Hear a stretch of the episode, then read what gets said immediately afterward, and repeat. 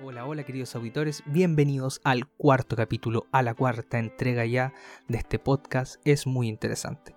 Así que eso, eh, les quiero dar la bienvenida a este podcast, muy agradecido por sus escuchas, muy agradecido por algunos de sus comentarios que les ha estado gustando estas secciones nuevas que han aparecido, los capítulos, eh, yo veo las reproducciones a través de las métricas, así que les agradezco a todas las personas que lo escuchan, eh, que son de Chile y las que no son de Chile también. Un saludo a la distancia a todos ellos. Así que eso, no me quiero quedar eh, atrás con este capítulo. Voy a tratar de hacer la introducción lo más rápido posible y les quiero hacer un breve spoiler del capítulo que va a estar un poquito más largo y va a estar bastante interesante porque vamos a hablar de un tema espectacular. De verdad es un tema que a mí me gusta mucho. No soy un erudito, pero los quiero dejar ahí con este capítulo que va a estar muy, muy bueno. Así que eso, chau, chau. Bueno, quiero dar inicio a, esta, a este nuevo capítulo, a esta nueva entrega, con una nueva sección que se llama Me pasó el otro día. Bueno, no, no me quiero hacer aquí el interesante eh, ni nada, pero aquí en esta, en esta sección voy a contar cosas que me han pasado. Mi vida no es tan entretenida, no me pasan cosas tan geniales todos los días, pero eh, hace un día atrás me pasó algo muy, muy gracioso, por así decirlo. Sucede que yo tuve que viajar, eh, y yo viajo, cuando viajo, viajo generalmente en tren. No me gustan los trenes, me dan un poco de miedo, pero le he perdido el miedo y viajo en tren. Eh, y me tocó viajar parado, de vuelta, o sea, de pie. Tuve todo el viaje que es una hora 10 aproximadamente de pie. Y eh, a mitad del viaje se sube un... Bueno, no sé si en todos los lugares, yo sé que me escuchan de diferentes lugares, pero generalmente aquí en Chile se sube gente a, hacer algún, algún show dentro de, de, los viajes, ¿cierto? A cantar, hacer, contar chistes, etcétera y se subió. Bueno, me pasaron dos cosas. Le voy a contar las dos cosas. Quería contarle solo una, le voy a contar las dos cosas. voy a hablar primero del viaje de ida. El viaje de ida se subió un caballero con una premisa. O sea, voy a explicarle. Se sube el caballero, un caballero de, de, gorrito, ¿cierto? Un viejito.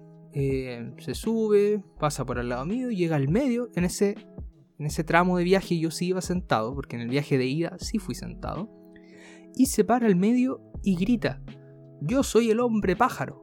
Y yo quedé de verdad sorprendido, yo iba con audífono, eh, estaba tratando de leer un libro y escucho de la nada a alguien que dice, yo soy el hombre pájaro, con esa, con esa énfasis.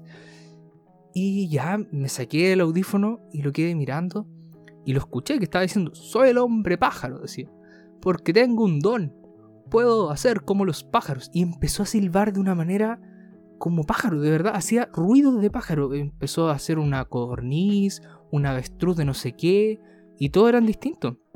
Todos los ruidos, todos los sonidos en realidad eran distintos, eran sonidos de pájaro. Era espectacular, ya estaba haciendo un viaje extraño. Bueno, sucede que de vuelta, yo no me esperaba que el viaje de, de vuelta, de regreso, ya ha pasado unas cuatro horitas de, o cuatro horas ya de mi viaje de, mi estadía en el lugar que yo tenía que estar, ¿cierto? Mi viaje duró una hora, llegué, pasaron cuatro horas, hice lo que tenía que hacer, volví. Y en el viaje de vuelta me topo con un, eh, un sujeto, un sujeto que ingresa al tren con una guitarra, con una mochila, pelo largo, con sus mascarillas, por supuesto, y eh, toma su guitarra, toma un alicate, una herramienta y empieza a apretar eh, las clavijas de, su guitarra para afinarla, que me llamó bastante la atención. Yo dije, esto es peculiar, algo raro viene. Yo no me percaté de que era un sujeto muy conocido aquí en Chile. Entonces yo sigo leyendo, estaba leyendo ahí lo más entretenido en mi teléfono y empieza a cantar y hacer algo extraño. De verdad era como metal, pero con humor. Era muy gracioso. Y en un momento dice: ¿Sabe que yo no tengo percusionista? No lo dice de esta manera, por supuesto. No tengo percusionista, así que se empezó a golpear, a azotar la cabeza en contra la puerta del vagón del tren mientras tocaba una canción, la, canción de, eh, de Queen, si no me equivoco. Sí, y se pegaba con, perdón mi tarareo, se pegaba contra la pared, eh, contra la pared, contra la puerta, contra que es una mica prácticamente, es un, es un plástico. Eh, y al final era todo parte de una rutina, ¿cierto? Este tipo es un tipo muy famoso que se llama, y lo estuve buscando porque no sabía su nombre, se llama, a ver, Rafael Voodoo.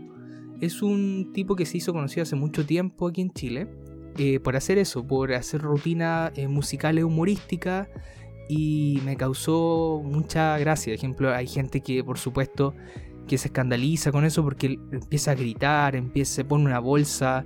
Al final del, show que hizo me dio mucha gracia porque se subió su, su, polera y tenía sobrepuesto arriba como un tanga, ¿cierto? Rojo, mientras pedía dinero por, por, su, por su actuación. Fue muy gracioso, de verdad. Eh, todo, todo un personaje. Así que eso les quería comentar sobre lo que me pasó. Lo del hombre pájaro no me acordaba antes de hacer este show, así que salió como un bonus y me dio mucha risa recordarlo. De verdad, fue muy gracioso escuchar al sujeto decir, soy el hombre pájaro. Después de... me da mucha risa aún. Después de, de eso, ese sujeto del hombre pájaro eh, se sienta cerca mío, frente mío, pero en diagonal, ¿cierto? Para que mantener la distancia dentro del tren, se sienta. Y yo no podía reír, pero no podía parar de reír, perdón. Pero como estaba con mascarilla, no se notaba que me estaba riendo, pero me dio mucha, mucha gracia. Así que eso, lo dejo, doy fin a esta sección que en realidad era informarle. Eh, un poquito de humor que no ha tenido las secciones anteriores, que me hizo gracia espontánea a mí también, me dio mucha risa, ¿verdad? Así que eso, eh, nada más que contarle respecto a la sección Me pasó el otro día que estará presente en los siguientes capítulos, si es que me pasan cosas más interesantes. No, Amy, eh, lo siento mucho. El laboratorio es un horrible, horrible, horrible desorden. Sube, amigo. Obviamente, la continuidad del tiempo ha sido interrumpida creando esta. esta secuencia de eventos resultando en esta realidad alterna. Más claro, Doc. Sí, sí, sí, sí, déjame ilustrarlo.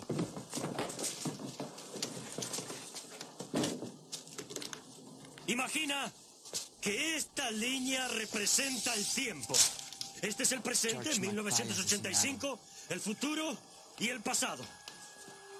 Antes de este punto en el tiempo, en alguna parte del pasado, en la línea de tiempo se creó una tangente, creando un 1985 alterno. Alterno para ti, para mí y para Einstein. Pero, pero, realidad para todos los demás. Bueno, bueno, bueno. Hablando de viajes. Hablé de mis viajes anecdóticos y mi historia durante mi viaje en tren. Pero allí yo no les quiero hablar de viajes en tren. Bueno, va a tener un poco de relación con los viajes en trenes. Lo vamos a ir comentando. Sino que les quiero hablar de viajes en el tiempo. Viajar a través del tiempo. A mí es algo que me llama mucho la atención, es un tema que me gusta mucho, siempre lo querido hablar, pero no, no tengo un conocimiento tan amplio respecto al tema.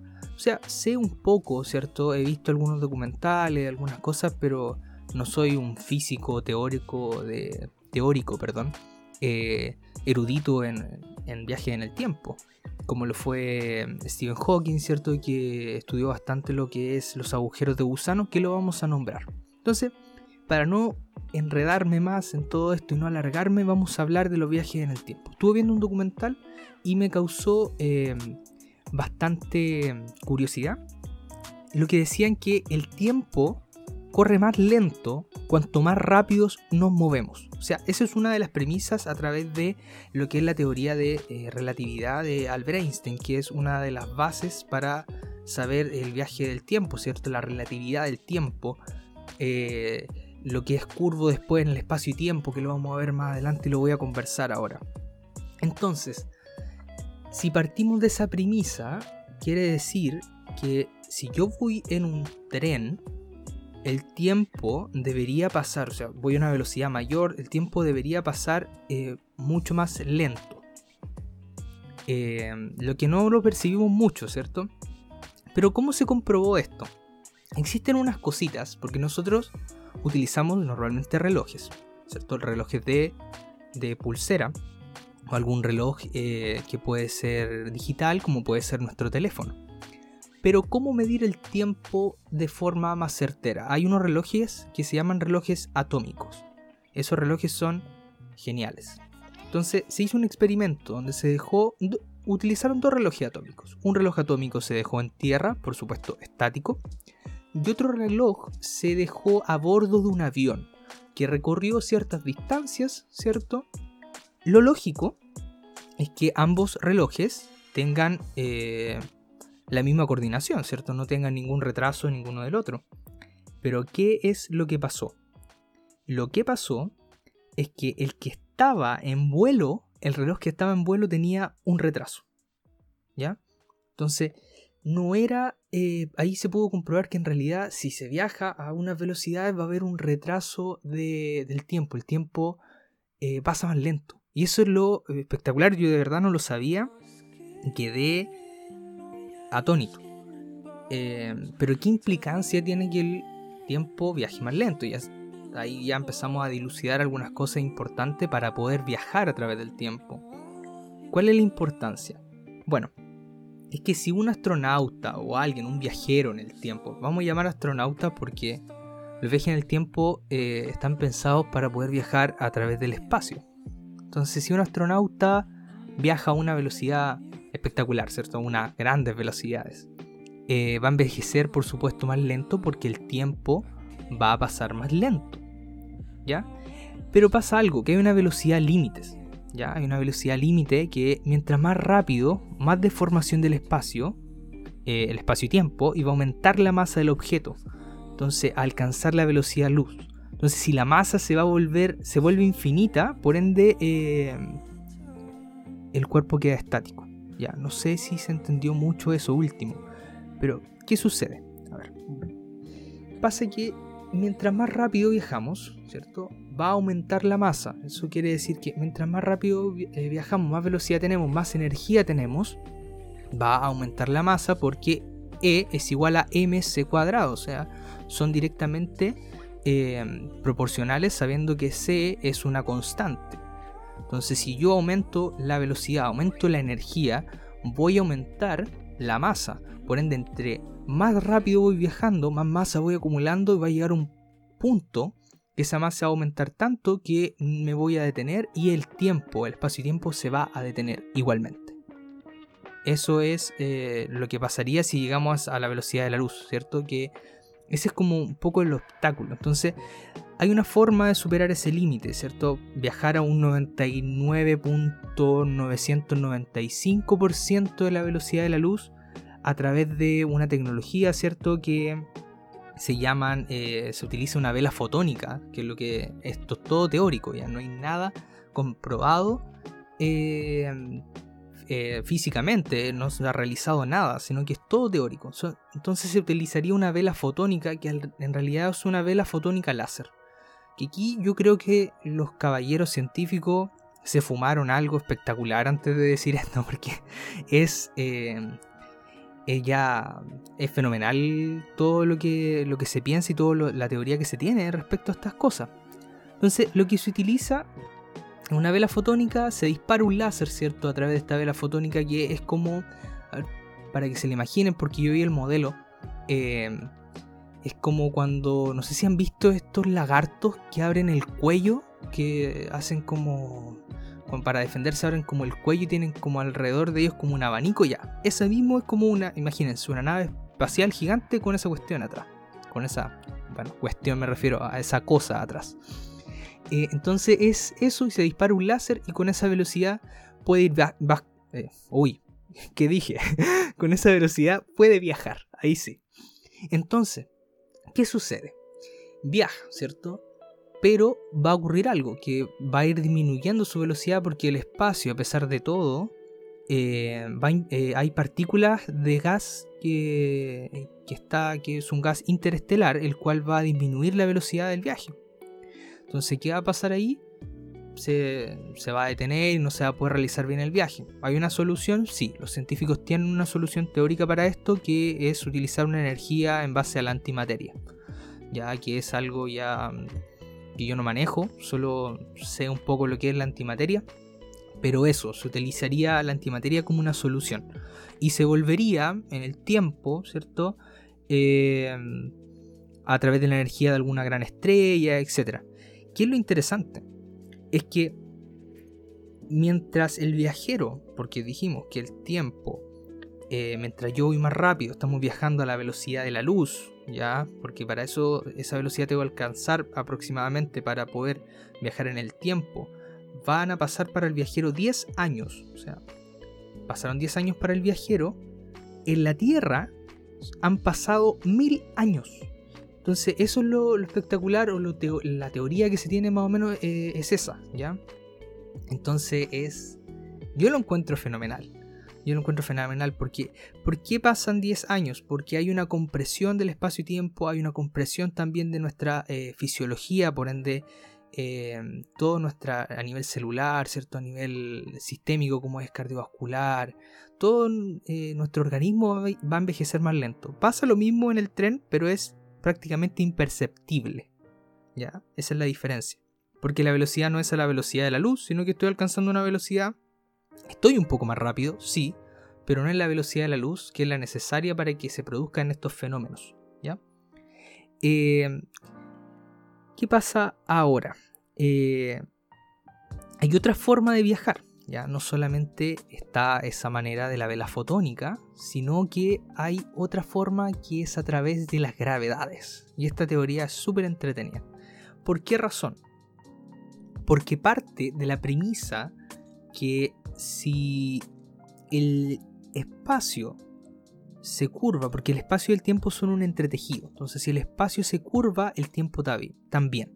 Sabemos eh, que, el, que el espacio se curva frente a grandes cuerpos que tienen eh, una masa gigante, ¿cierto? Y que generan una gran gravedad. Y hay otra cosa que es muy interesante que se nombra respecto a esta teoría es que la velocidad del tiempo también va a depender de la forma y el tamaño de los obstáculos en su camino. Entonces, una forma de viajar es utilizar la gravedad como máquina del tiempo, pero ¿cuál, cuál podría ser, si pensamos bien, eh, una fuente de fuerza de gravedad suficiente para poder viajar a través del tiempo? son los agujeros negros. Todavía no son los agujeros de gusano, los agujeros negros respecto a lo que es la fuerza de gravedad. Pero ¿qué pasa? A ver, sabemos que, que si nosotros llegamos a, a un agujero negro y lo sobrepasamos, eh, quedamos completamente desintegrados a nivel atómico, ¿cierto? se, se, llama, si no me equivoco, el límite de sucesos. No recuerdo muy bien el nombre, no lo manejo muy bien, pero eh, no podemos llegar a eso, sino que tiene que estar alrededor. Cuando llegamos alrededor de un agujero negro se podría viajar al tiempo, en el tiempo. Pero ahora estamos hablando de viajes en el tiempo solamente al futuro. Eh, lo que se ve es viajar en una línea temporal, ¿cierto? Viajar al futuro y es, eh, es lo, que, lo que se tiene en cuenta respecto a esta teoría. Porque viajar al pasado se ve un poco complejo, ¿ya? Se ve un poco complejo eh, por, algunas razones que, son las paradojas, ¿cierto? Sabemos a, través de ciertas películas que en realidad están basadas en los problemas científicos actuales respecto al viaje en el tiempo, porque el viaje en el tiempo al futuro, como lo hemos escuchado, es posible.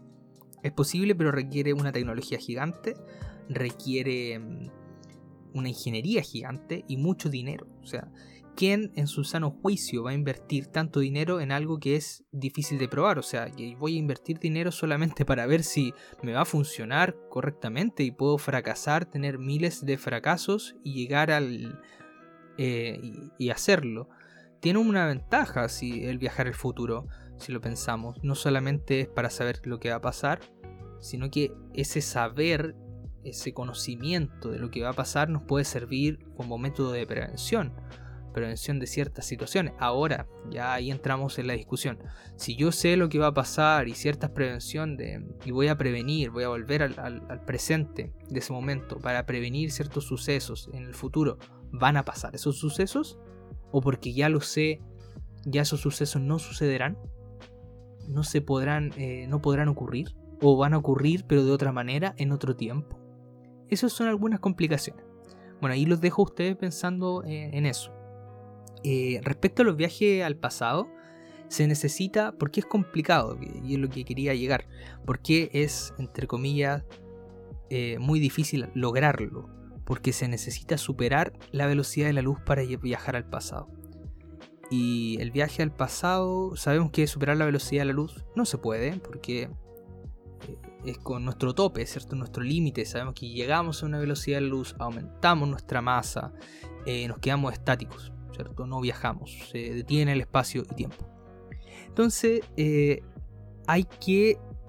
Estos científicos han pensado y han dicho: hay que solucionar esto, hay que encontrar una forma de poder, una forma teórica de poder viajar al pasado, hay que darle explicación, porque como sabemos los científicos no les gusta quedarse con interrogantes, les gusta siempre resolver las cosas, entonces aquí dijeron, bueno, y como es un viaje, si tomamos un atajo, ¿cierto? Como todo viaje puede tener algún atajo. Debe tener algún atajo esto, no tengo que sobrepasar la velocidad de la luz, puedo tomar cierto atajo. Y aquí aparece eh, un pensamiento a través de, esta, de esta premisa. Como el espacio es curvo, se podría viajar tanto al futuro que lograríamos viajar al pasado. ¿Ya? Entonces, suena un poco descabellado, ¿cierto? Como el espacio es curvo, imagínense un enrollen un papel. Ya tienen un papel plano, enrollen ese papel como un tubo. Háganle una línea a ese papel estando plano, ¿cierto? Y enrollenlo. Entonces hay un punto, ¿cierto? Que como el espacio es curvo, yo podría viajar al futuro y después voy a estar viajando al pasado. Voy a estar viajando tanto al futuro que voy a viajar al pasado. Esa es una de, de las explicaciones. Y ellos le llaman una curva temporal cerrada, que es, se denomina también CTC, eh, que es una forma de, los que ellos hablan eh, de los viajes en el tiempo, porque ellos no, los físicos por lo menos, no hablan de, de viajes en el tiempo porque es muy descabellado, porque es absurdo, a veces podría sonar como loco, pero se habla de CTC, que es una forma de poder viajar en el tiempo, ¿cierto?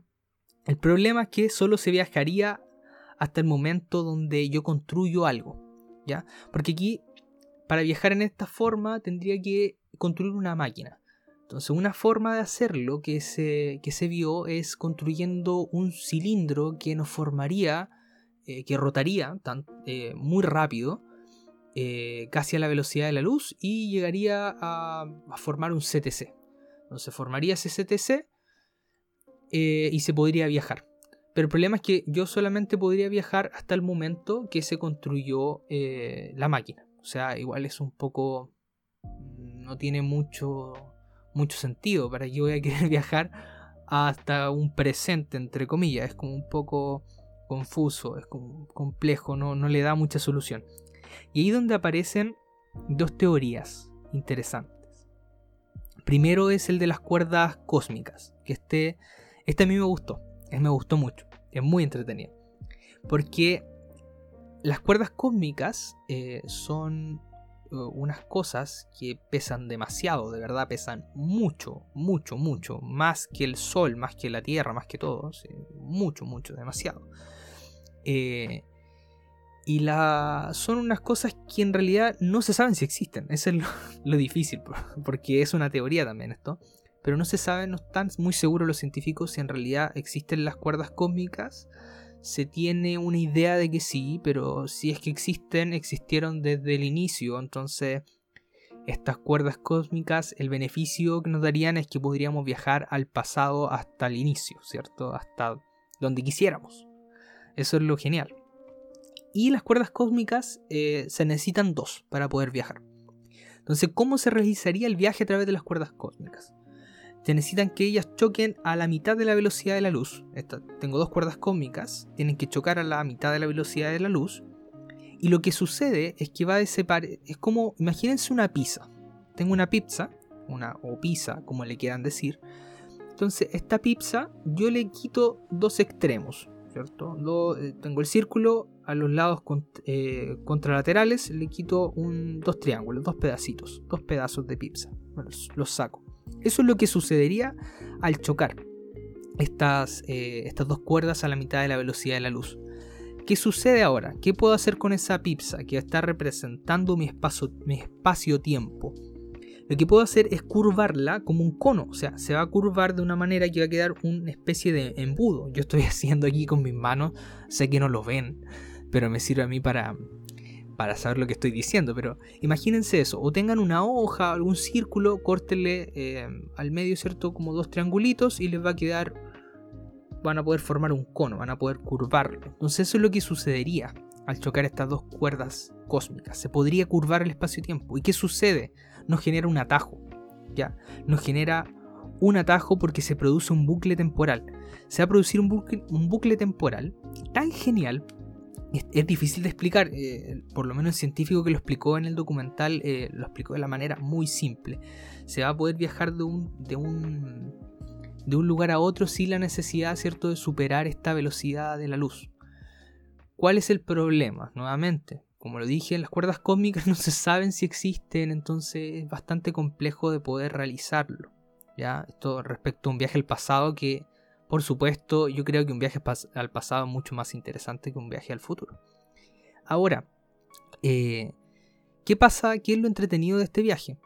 Que cuando yo eh, viajo desde, podría viajar de un planeta a las 11, ejemplo, voy a llegar al otro planeta a las 11 y voy a volver al otro planeta a las 11. O sea que el, el tiempo como que se detiene completamente. Entonces, de verdad, eh, los viajes a través de las cuerdas cósmicas se ven muy geniales.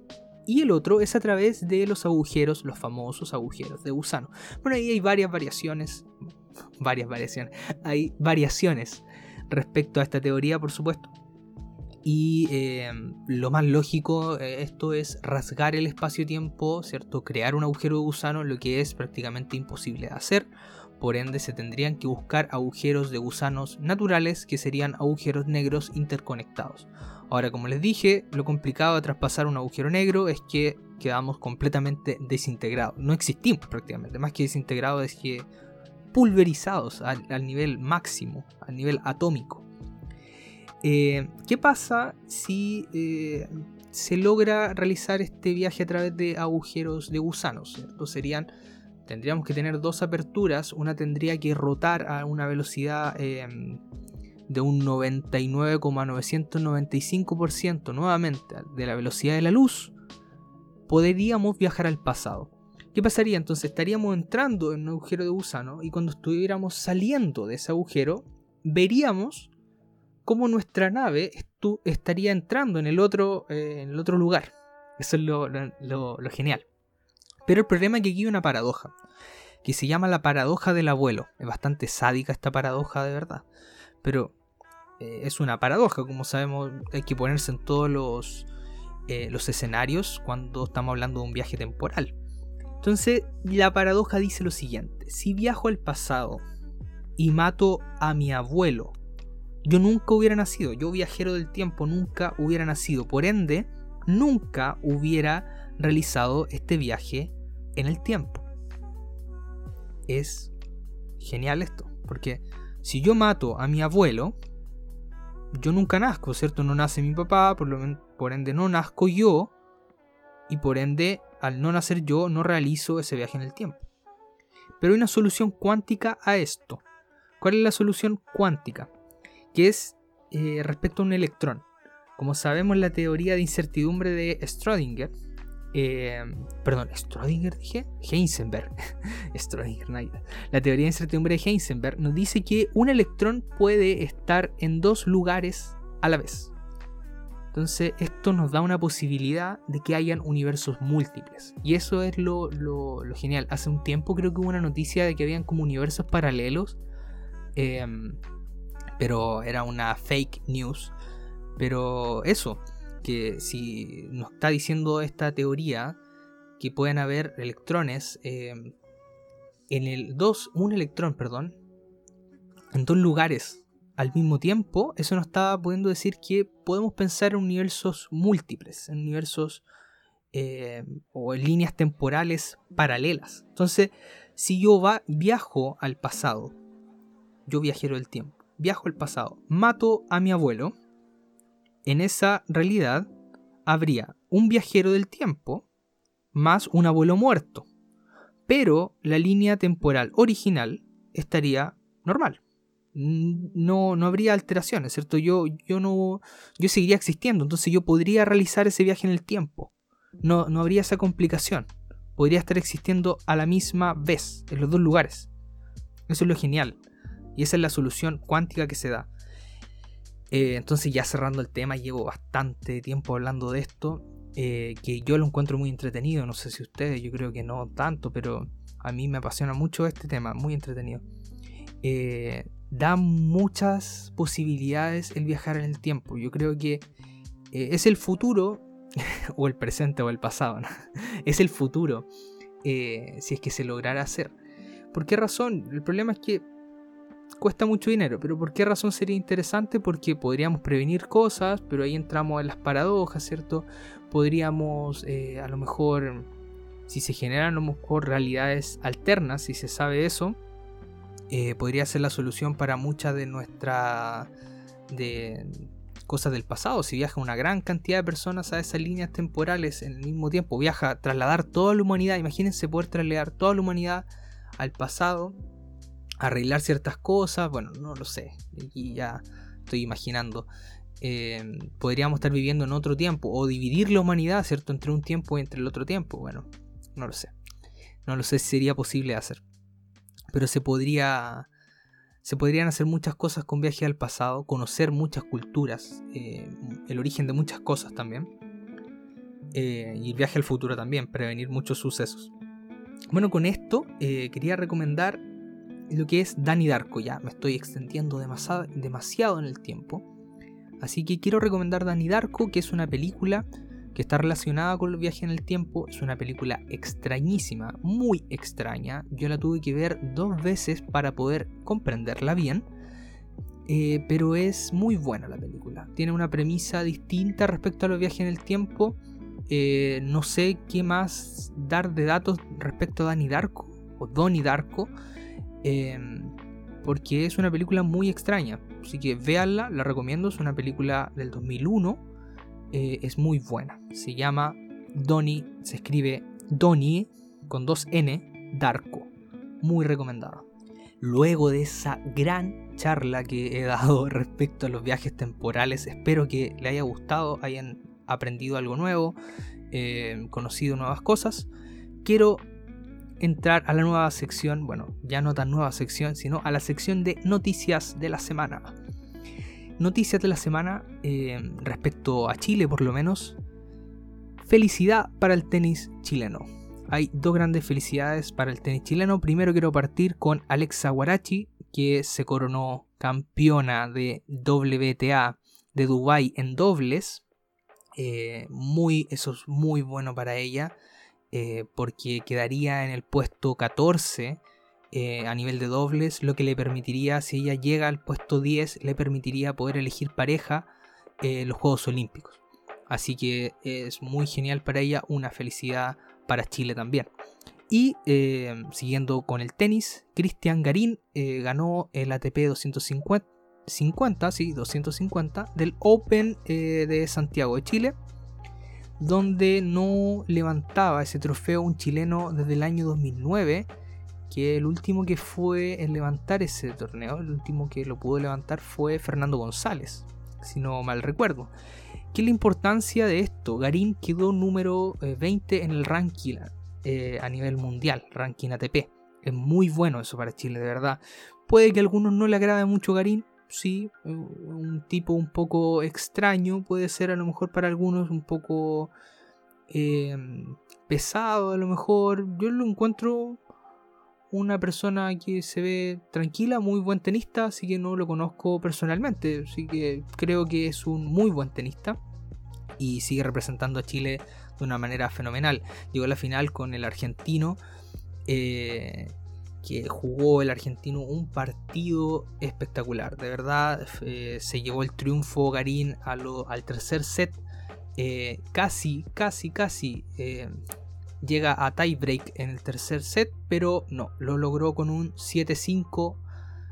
si no mal recuerdo, porque vi el, el partido completo, 7-5 el último set. Y ahí se coronó. Así que eso respecto a lo que es la felicidad del tenis chileno. Entre otras noticias, eh, hace unos días atrás, dos, tres días atrás diría yo, eh, Imagine Dragons sacó nuevas canciones, dos nuevas canciones. Estrenó dos sencillos, se podría decir que son sencillos, porque se viene un nuevo álbum para Imagine Dragons. Eh, no veníamos escuchando canciones hace bastante tiempo de esta gran banda y el, vocalista Reynolds se refirió, por supuesto, Dan Reynolds, no Ryan Reynolds, Dan Reynolds se refirió a las canciones eh, que son bien significativas y respecto a la, a la, tapa, a la portada o a la imagen de, de estos sencillos, quiere decir algo muy entretenido, porque una primero sale un ojo abierto y el otro hay un ojo como cerrado, ¿cierto? Más oscuro. Eh, la canción, la primera canción eh, es Follow, donde Follow You, perdón, donde Reynolds se refirió que es una canción que se expresa sobre la lealtad y el amor, que el amor hacia alguien es un proceso increíble, imperfecto y que no siempre se trata de algo agradable o romántico y que incluso puede llegar a ser doloroso. Eh, es lo que expresa la canción, donde dice te voy a seguir a pesar de, de las complicaciones, a pesar de lo que suceda. Es muy, muy entretenido. No entretenido esto, es muy lindo es muy lindo. Pero la canción es muy entretenida. Eh, el ritmo que tiene me gustó bastante. Y la otra canción, perdonen mi nefasto inglés, se llama Good Rod, que quiere decir, si no me equivoco, que es como degollador.